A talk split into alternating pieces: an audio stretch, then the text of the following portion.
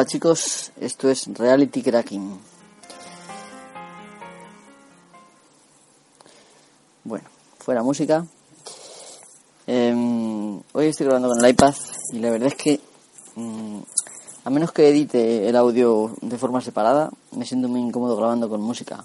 Porque esto automáticamente si me callo sube el volumen de la música. Si me, si me hablo baja. Y nunca sé si va a quedar bien. Aunque luego, bueno, suele quedar bien, pero no sé, no estoy nada seguro.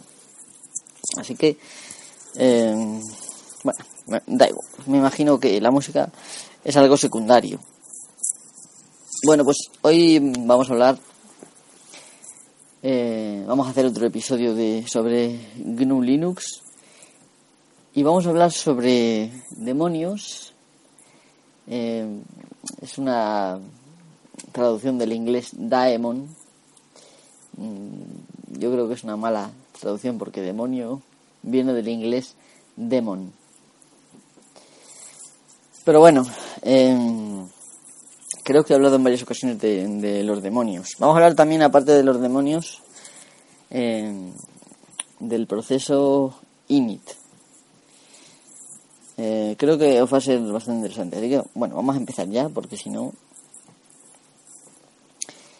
me enrollo, como siempre. Solo tenemos media hora. Vamos a ver. La, la primera vez que se usó el término Daemon, bueno, la pronunciación correcta es Daimon, porque viene del griego Daimon, aunque aquí en español es muy común escuchar Daemon, en fin.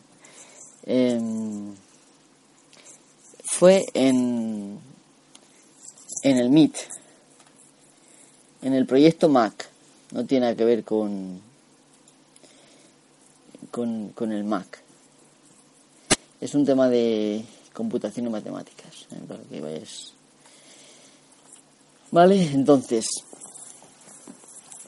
em, el, el, significado eh, con respecto a Linux de la palabra daemon es em, un proceso que no tiene lazos con la consola y que está en ejecución ahí en segundo plano.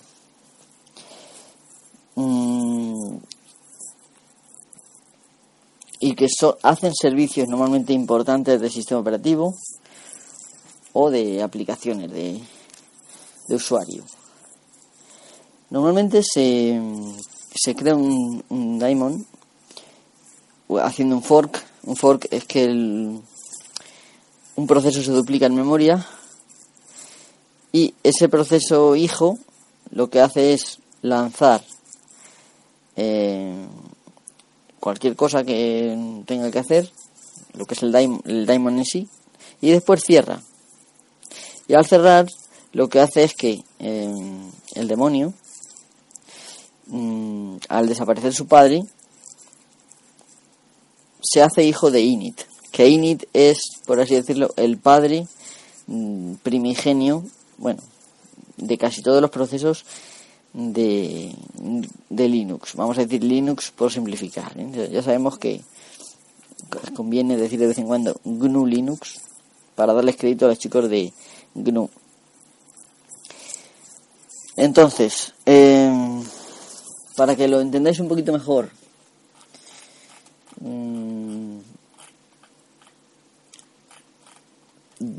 dominio, o sea, demonios usados, por ejemplo, en, que os sonarán, por ejemplo, es el FTPD. Todos los, los programas que son demonios terminan en D, habitualmente.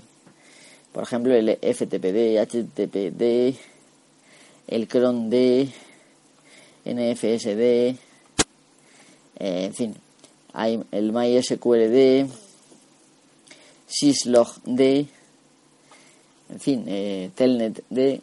Hay muchos eh, demonios funcionando en Linux. Son, como digo, programas que están ahí en segundo plano funcionando, que son todos hijos de, de init y que del que hablaremos ahora después y que están haciendo tareas pues del sistema o de aplicaciones como por ejemplo el servidor web HTTPD es el, es el demonio que se encarga del servidor web.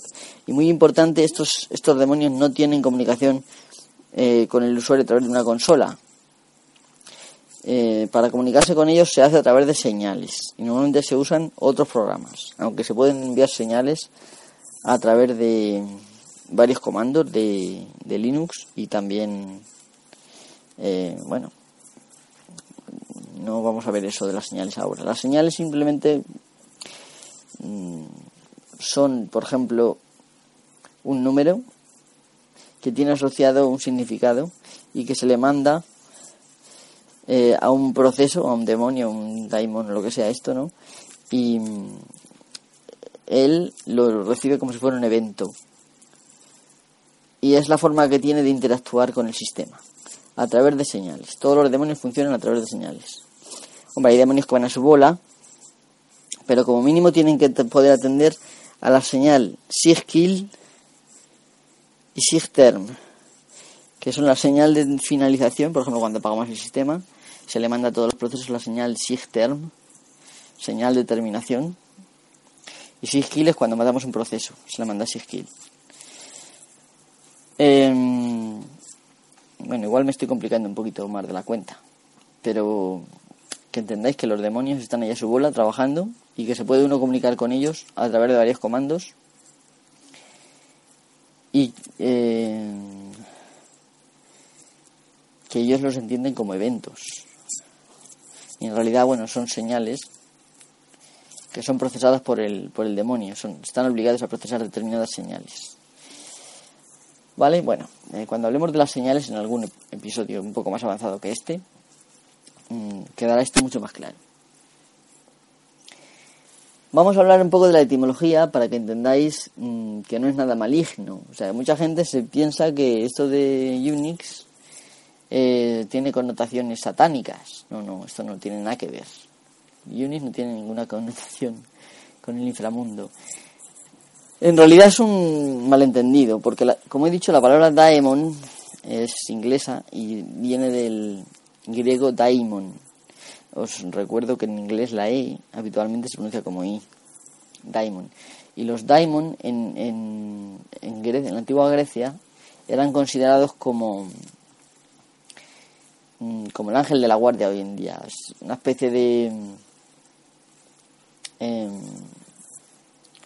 una especie de alma, espíritu, que está ahí, que te ayuda. Mm, no tiene ninguna desviación ni hacia el bien ni hacia el mal. simplemente, por ejemplo, eh, afecta a la personalidad de la gente, en fin, eh, es un concepto como, o sea, los griegos tenían un concepto como de daimon personal que está ahí contigo y está aconsejándote. Y es como una, como una voz ahí en el oído que te dice, no hagas esto, tal, ¿no? Eh, como el ángel de la guardia, más o menos lo mismo. Hay por ahí en algunos juegos de rol el concepto de familiar, que es una especie de fantasma que te ayuda. Y esto es más o menos lo mismo. Entonces, en, en, realmente tiene mucho sentido porque son entes, bueno, son procesos, pero desde el punto de vista de la informática son procesos, pero desde el punto de vista del usuario pueden ser entes que están ahí trabajando para él y que le están ayudando en todo momento, aunque él ni siquiera se dé cuenta, con los cuales uno se puede comunicar usando los determinados protocolos o rituales. o sea, la terminología, digamos, mística tiene mucho que ver también con, con porque la, los programadores, pues muchas veces no somos solo programadores, somos también personas que tenemos otras aficiones y muchas veces los programadores nos gusta relacionar cosas mm, de computación con cosas místicas o yo qué sé, siempre se le intenta dar un nombre relacionado con, con la cultura, ¿no? Ancestral o lo que sea, ¿no? Así que esto es un, un daimon.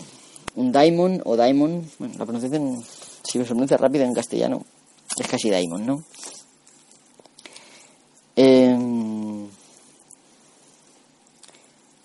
si, si tenéis en cuenta, por ejemplo, no sé si os gustan los dibujos animados japoneses y tal, ¿no? A mí me gustan mucho. Los veo a veces con mis sobrinos pequeños. Eh, si conocéis a Doraemon, en realidad en japonés la E también es muy corta.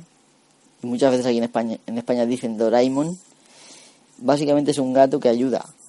Y tiene mucho que ver con esto del daimon. Y la palabra eh, también en, japonés tiene mucho que ver con, con daimon. La última parte, emon, viene directamente de esta palabra, de daimon. Y la primera eh, es tora, tigre en, en japonés, pero en este caso lo han suavizado con la D para hacer como que es un que no llega a ser un tigre, vamos, que es un, gato, que el gato en japonés se dice neko, pero bueno, es una especie de mezcla ahí rara, porque ya sabéis que en japonés, bueno, imagino que no sabéis, tiene, cada palabra tiene varias pronunciaciones y tiene la china y la japonesa, la onyomi y la kunyomi. Bueno, vamos a dejarnos de liar con estas cosas. Eh, a ver qué os puedo contar. Bueno, estos. En concreto, los trabajadores que. Bueno, las personas que trabajaban en, en el proyecto Mac en el año 63 pensaron no realmente en el. En el Diamond, eh, aunque está relacionado, eh, en el concepto en el que ellos pensaron fue en el, en el demonio de Maxwell, que es un experimento, bueno, tiene que ver con un experimento que propuso este señor Maxwell. El tío se llamaba, a ver, que lo consulto. El tío este se llamaba James Clerk Maxwell y era un físico.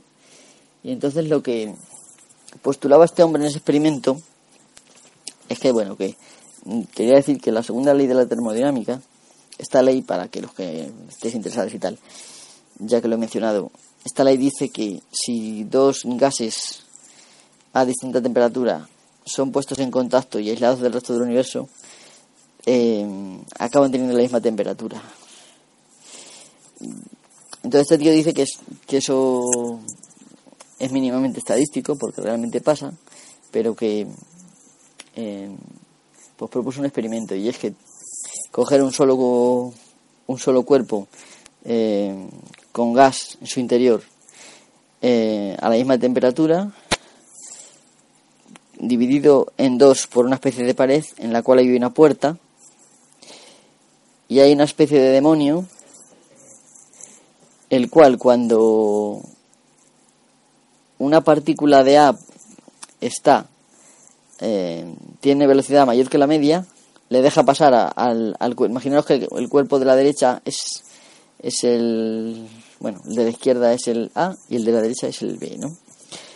Entonces, el demonio está ahí en la puerta y cuando hay una partícula que va un poquito más deprisa que la media, la deja pasar a B. Y en B, cuando hay una partícula que va más despacio que la media, le deja pasar a A.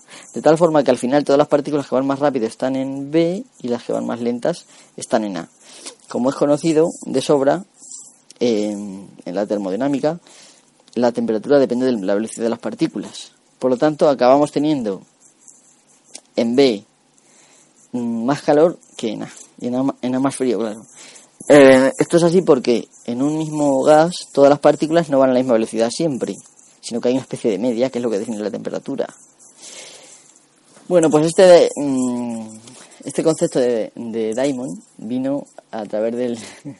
un poco inspirado en el, en el demonio de Maxwell, que era una especie de idea que estaba ahí controlando la puerta. Bueno, em, pero tiene. O sea, tiene que ver con todo lo que os he dicho. Parece, porque, a ver, parece ser que, habiéndole preguntado a una persona de, que trabajó en este grupo del Mac, en el Meet, pues dice esto, ¿no? Pero realmente, eh, bueno, no siempre es tan sencillo todo. Bueno, y habiendo explicado ya lo que es un demonio, espero que os quede claro. O sea, por ejemplo, el... yo qué sé, por ejemplo, si tenéis, por ejemplo, una red NFS en, vuestro, en vuestra casa. Es decir, que servís, compartís, digamos, carpetas como Windows, compartir carpeta en, en Linux. Hay un servicio de NFS que tú puedes, mm, es un protocolo para eh, dar acceso a determinadas carpetas de tu ordenador a, otros elementos de tu red local. Pues hay un demonio que se llama NFSD que se encarga de mm, atender esta tarea. Comunicarse con los otros ordenadores de la red local para pues transferir la información, lo que sea, ¿no? Poner servicios de directorio y todas estas cosas. Eh, yo que sé. La verdad es que todos los demonios no, terminan en D. Por ejemplo, SendMail, que es el que eh, se encarga del correo, es un, es un MTA, un, eh, un agente de transferencia de correo. en realidad es como es el protocolo SMTP, el SendMail. Es el responsable de enviar el correo, entregar el correo a otro, pues a otro MTA, como he dicho, un agente de transferencia de Bueno, es que algún día, si queréis, puedo explicar cómo funciona el protocolo de correo, que es muy curioso. Pero bueno, más o menos que sepáis que SendMail es un demonio también y se encarga de entregar el correo. Ya está. Que me lío y si no, la liamos. Y por ejemplo, el syslogd que lo he mencionado antes es el que se encarga de eh, crear logs del sistema, por ejemplo. Eh, y también, pues para hacer logs, pues hay comandos que lo hacen y también hay señales que se pueden enviar para que él cree los logs, ¿no? Eh, bueno, no me lío ya más con los demonios. Ya he explicado más o menos lo que es. Recapitulamos, es simplemente un programa eh, que se crea sin relación con, bueno, hay una serie de formas de cortar lazos con una consola para que no haya lazos con consola y se crea de una forma que está irresistente y sin relación con el usuario directa por consola, ¿vale? Ya está. Y está haciendo cosas. Cada demonio hace sus cosas. Por ejemplo, el cron, que es un demonio, el cron D, lo que hace es mm, ejecutar las tareas programadas cuando les toca. Esto es así de sencillo. Bueno, ya lo habéis entendido, ¿no? Ahora vamos a hablar del programa init. Bueno, pues una vez que el kernel eh, se carga, cuando arranca el sistema operativo, una vez que el kernel se carga, el kernel es el núcleo del sistema, lo he dicho muchas veces, es el que se encarga de hablar con el hardware y proporcionar esos servicios al resto del sistema. Em, el programa init se, carga de, se encarga de mm, cargar en memoria la mayoría de los procesos. Por eso digo que la mayoría de los procesos que hay en el sistema son eh, hijos de init. Init es un programa, tal cual. Em, bueno, pues si por ejemplo en vuestro sistema hacéis un a ver, ps-aux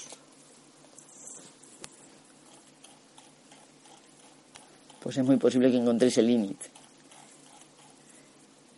De hecho está el primero. Si, si hacéis un ps-aux, ps espacio, ps significa eh, mostrar procesos, process show, eh, menos aux significa que los muestre todos, tanto tuyos como los que no son tuyos. Y veis que el primero de todos es el init. El kernel es el responsable de iniciar este proceso y este a su vez pues inicia. Siempre el PID, el PID, eh, para los que no lo sepáis, es el identificador del proceso. Process, process it, ¿vale? Entonces, em, siempre el PID de init es el 1. Es el primer proceso que se crea. Luego después, pues según por importancia, pues se van creando en orden, ¿vale? Entonces, lo que voy a contar aquí, porque init es un, programa muy, muy complicado de, contar, lo que voy a contar aquí es cómo organiza... Una cosa curiosa que tiene Unix desde el System 5 de organizar los procesos eh, de forma que tú puedes definir de distintos, a ver cómo lo explico, distintos niveles de ejecución y cuando tú le pides al sistema que vaya a un nivel de ejecución determinado, pues el sistema se encarga de parar los procesos que no necesite y de arrancar los procesos que se hagan falta para ese nivel. Es decir, que tiene como diferentes perfiles de arranque. Y tú en todo momento puedes cambiar al perfil que tú quieras. Esto se conoce en se conocía en System 5 como run level, o sea, el nivel de ejecución y permite tener mm, distintas modalidades de o sea, para que me entendáis, permite, según el nivel que le pidáis, tener cargadas unas cosas y otras no. Entonces, mm, vamos a verlo esto más tranquilamente y así no, no habrá no habrá problemas. Que, a ver,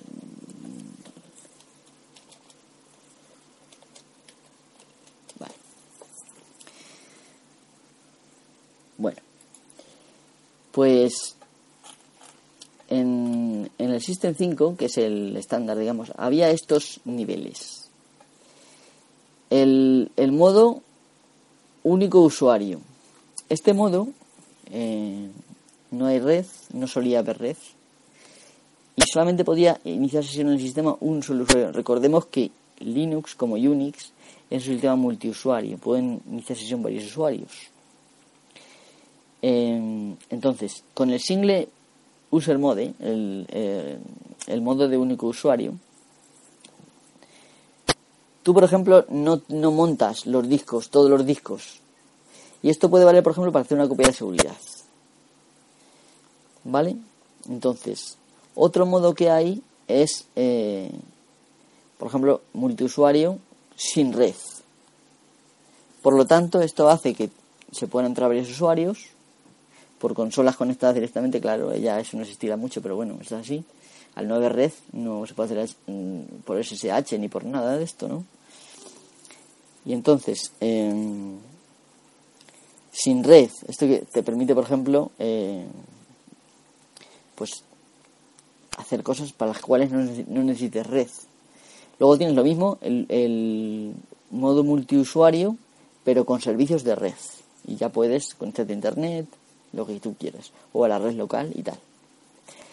Otro modo que está en todos los los mm, sistemas, las distribuciones de Linux y tal, es el mm, apagado del sistema. Y por último, otro modo es el reiniciado del sistema. Entonces, para que entendáis básicamente esto, lo voy a repetir, que es que tú tienes varios niveles de ejecución y tú en cada nivel hay unos, hay unos cuantos niveles que son especificados por el sistema. Para cada nivel tiene una serie de tareas que hacer. Normalmente es parar una serie de procesos y arrancar una serie de procesos. Y tú también hay, hay niveles que son para el usuario y tú puedes personalizarlos como tú quieras.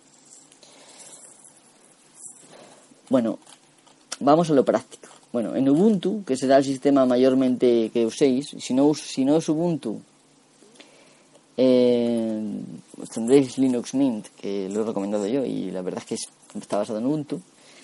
Por ejemplo, tenemos el, el run level 0, es el del apagado del sistema. El run level S es el de Mm, simple, o sea, único usuario. No, no arranca los demonios y no configura los interfaces de red, no se, no se puede acceder a la red. Y el nivel 6 es el reinicio. Y luego normalmente hay otro que suele ser el... Bueno, la S y el 1 es lo mismo, ¿vale? Es único usuario. Y luego el 2 y el 3 y el 4 bueno, el 2, el 3 y el 4 en el 5 en el caso del Ubuntu son, eh, son todos iguales. Están configurados para arrancar el, el, interfaz gráfico, montar todos los demonios y montar la red. El usuario lo que puede hacer con esto es personalizarlo, eh, personalizarlo de la manera que le dé la gana. Y a ver cómo lo digo. y crearse diferentes perfiles de ejecución de, con, los procesos que necesites en el momento que lo estés haciendo. El comando normal de, acceso a los niveles de ejecución, a los run levels, es el tel init, lo deletreo, T-E-L-I-N-I-T. Porque como he dicho, el init es el proceso padre que se encarga de arrancar los demás, casi todos los demás procesos del sistema. Em, pero, o sea, es decir, si tú tecleas init en, en tu consola, no vas a arrancar ya ese proceso porque ese proceso ya está arrancado. Pero está, está programado, está preparado para que si tú lo tecleas, automáticamente llame a tel init. Por lo tanto, yo mm, no uso tel init y prefiero teclear init para ahorrarme tres teclas. Entonces, por ejemplo, si queréis apagar vuestro ordenador, nada más fácil que hacer un sudo, por supuesto. Mm, si tú tecleas init 0, no te va a funcionar porque mm, tanto init como telinit necesitan superusuario, o eso creo. A ver, voy a probar a ver. No, te dejan, necesitas ser superusuario. Por lo tanto, tendrías que teclear sudo init 0.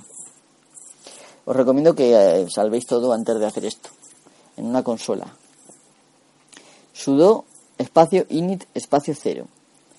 Esto, mm, para que lo entendáis bien, lo que hace es conmutar al modo de ejecución 0, que es el apagado del sistema. Y lo único que hace es cerrar todos los procesos del sistema y apagar la máquina a continuación.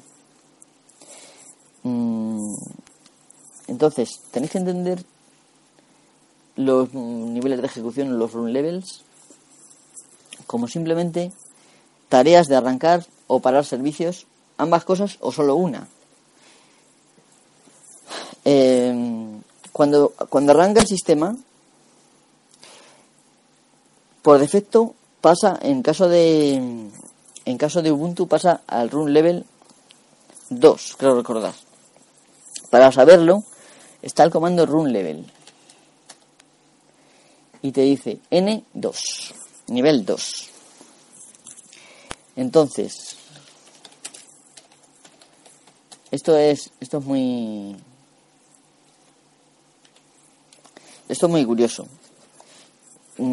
Solamente se, o sea, si tú por ejemplo en el nivel 0 tienes unos, en el nivel 0 se cierran todas las, todos los programas. En el nivel 1 es el modo simple usuario. También se puede hacer nivel S, es decir, init S te cambia a usuario único. Es decir, si ponéis init s, bueno, con sudo, claro, si no, no funciona. Te exige contraseña, lógicamente, porque sin contraseña no puedes hacer nada. Vaya, hombre, me equivoco en la contraseña. Entonces, una vez que tú hayas cambiado, si ejecutas run level, estás en el run level S. Y, puedes volver a, al nivel 2 haciendo sudo espacio init espacio 2. Y ya está, no, no hacen más. Si tú mm, vais a ver que si por ejemplo tenéis configurado que en el arranque se ejecutan determinados programas, yo tengo por ejemplo el, el TeamViewer, el TeamView, me parece que se llama, pues mm, sale automáticamente, a pesar de que yo a lo mejor lo haya, lo haya cerrado antes. Esto es porque cuando tú haces un init y el nivel que sea, tiene unos procesos que se van a cerrar y unos procesos que se van a iniciar. Y es como si arrancaras otra vez. Aunque bueno, no hace todas las tareas del arranque, claro, pero bueno, puede hacer varias.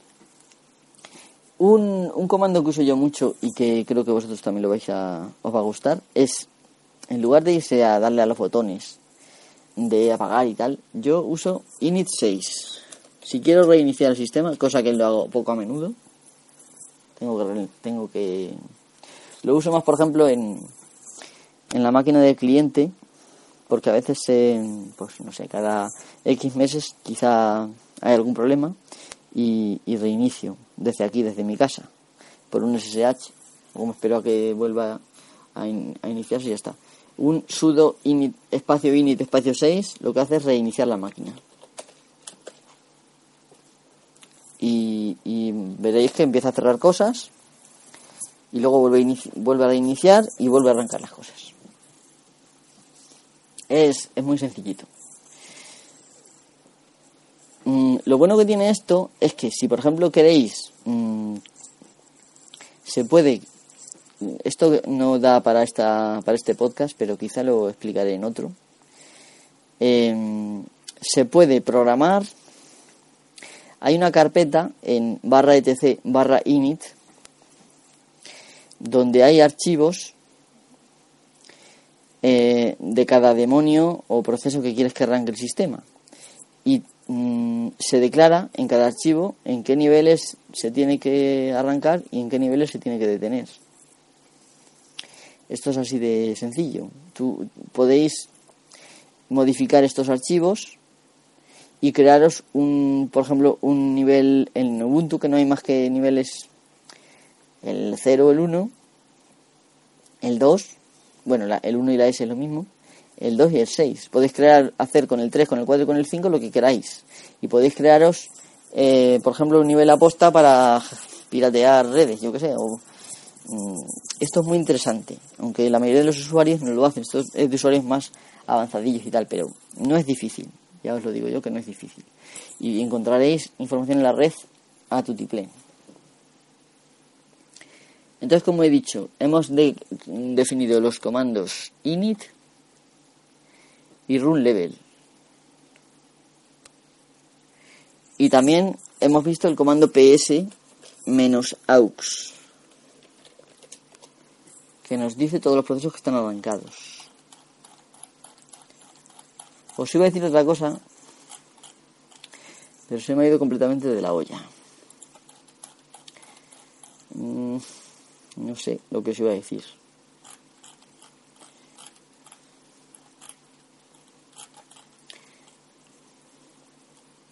Ah, sí. Os voy a decir una cosa también muy importante, aunque no tiene en principio mucho que ver con esto. Bueno, deciros antes de em, avanzar que, mm, que según la distro que tengáis, los niveles de ejecución pueden cambiar. Por ejemplo, en Red Hat o Fedora, es el nuevo nombre. El 0 es el de parar, como siempre. El 0 y el 6 y el primero, el 0, el 1 y el 6 son siempre los mismos. Para parar, único usuario y reiniciar. Pero por ejemplo el 2 en Fedora no se usa. El 3 es el es el multiusuario pero con modo texto y el 5 es el multiusuario con modo gráfico. A mí esto me gusta me gustaba mucho. Bueno, y en, en SUSE, por ejemplo, es una cosa parecida. Es una cosa parecida. Bueno, por último, para terminar, porque yo creo que ya me estoy alargando este podcast bastante, y espero no quería hacerlo tan largo, os voy a comentar eh, sobre las consolas virtuales. Eh, las consolas virtuales se usan casi siempre en estos días mayormente para temas de recuperación. Porque, por ejemplo, veáis con horror que, no arranca el modo gráfico en vuestro sistema, la primera vez que lo instaléis, lo que sea, ¿no? En la consola de recuperación podéis hacer muchas cosas. Entonces, perdón, la consola de recuperación, las consolas virtuales. Como os he dicho, Linux es un sistema multiusuario. Esto lo he dicho hasta la saciedad. Bueno, pues pulsando Control Alt y una tecla que puede ser por ejemplo F1 quizá ah, un segundo que creo que no. No sé si tengo activadas las Fs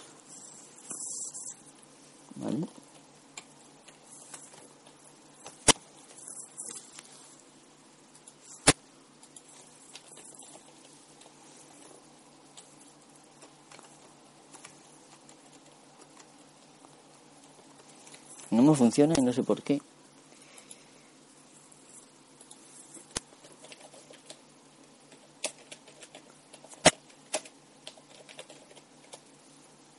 No me funciona, y no sé por qué.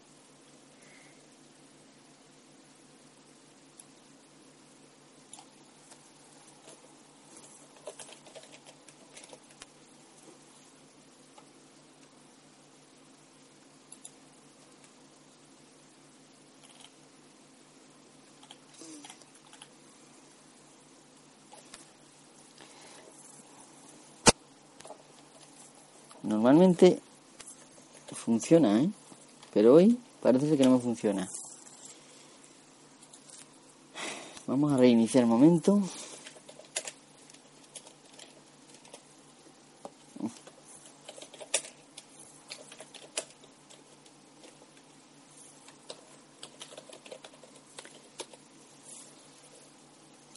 Estoy bueno con la contraseña. Es que el iPad me molesta un poco. La contraseña es complicadilla. Bueno.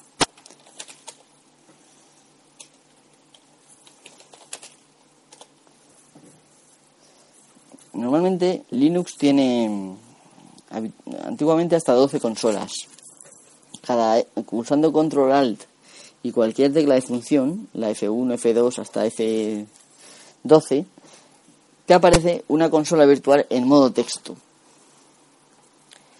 Y puedes ahí iniciar sesión con el usuario que quieras. Normalmente, bueno, solo tienes uno, pero se pueden crear varios usuarios, como dice multiusuario. Y una vez que tienes em, eso, puedes volver al modo gráfico con con el con la mm, con alt F7 normalmente para salir del modo gráfico tienes que pulsar el control alt F1, por ejemplo, y te va a la primera consola. F2 y te va a la segunda consola, F3 es la tercera consola. Esto se puede configurar y es posible que en la distribución que tengáis no venga. Yo no, sé, en la mía no lo había probado nunca, pero esto es una cosa que he hecho 40.000 veces, 400 millones de veces antes y que es raro que Linux Mint no lo tenga. De todas maneras, si no lo tiene, pues lo configuraré. También es posible que, hay algún problema con mi tarjeta y que no se haya podido hacer. Así que, a ver. Sí, ya me funciona. Vale, como os he dicho, simplemente pulsando Control Alt F1 vais a la primera consola y os sale, pues, por ejemplo, a mí me sale en Linux Mint 15 Olivia, Glau, eh, Olivia Glaurum TTI1. TTI1 es el primer terminal, la primera consola. Es como si hubiera una consola conectada a este ordenador cosa que hace mucho tiempo que no...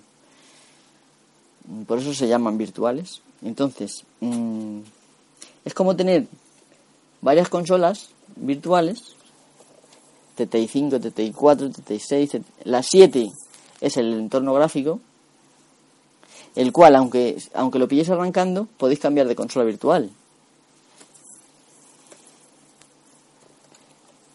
Y ya os digo, una vez que estáis en una consola virtual, con el Alt únicamente podéis cambiar a la consola que queráis. Aquí, por ejemplo, solo tenemos hasta las 7 en, Linux Mint, pero se puede configurar hasta las 12. Y os, puedo garantizar que resulta útil en caso de que el sistema gráfico no arranque. Cosa que, bueno, que puede pasar en algún momento. Así que bueno, creo que esto es todo. Si tenéis alguna duda, no dudéis en escribirme a rdaquina.gmail.com, que me llegará a mi, a mi correo normal. Em, y podré pues, responderos con mucho gusto. Voy a mirar si hay algún alguien ha escrito todo en el hashtag, que hace mil años que no lo miro. Y si ha escrito lo leo y si no, pues cerramos el podcast y ya está.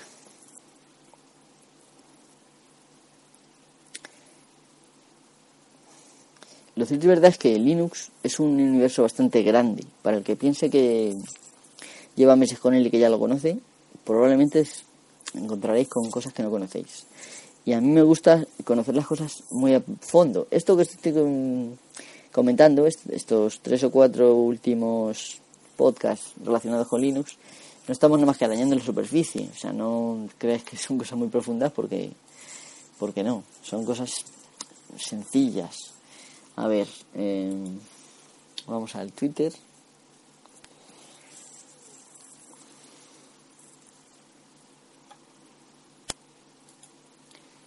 El tema de,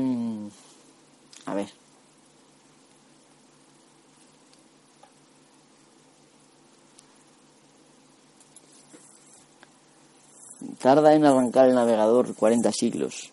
Se debe probablemente a que mi tarjeta está... No está correctamente del todo... El driver no se ajusta. Bueno, bueno, pues otro día en Minecraft. Espero que no. que se haya oído nada de eso. Y si se ha oído, pues lo siento. Em, vamos a ver. A ver, el crack. Aquí está el hashtag. Pues mm, no, no hay nada en el hashtag, por lo menos. Hay es que hay veces que se le va la olla. Hay veces que se le va la olla, pero no parece que haya nada ahora mismo. Y estoy dando a que se vean todos. Así que nada, chicos, muchísimas gracias por escucharme y espero que este episodio haya sido de vuestro interés. Eh, hasta la próxima.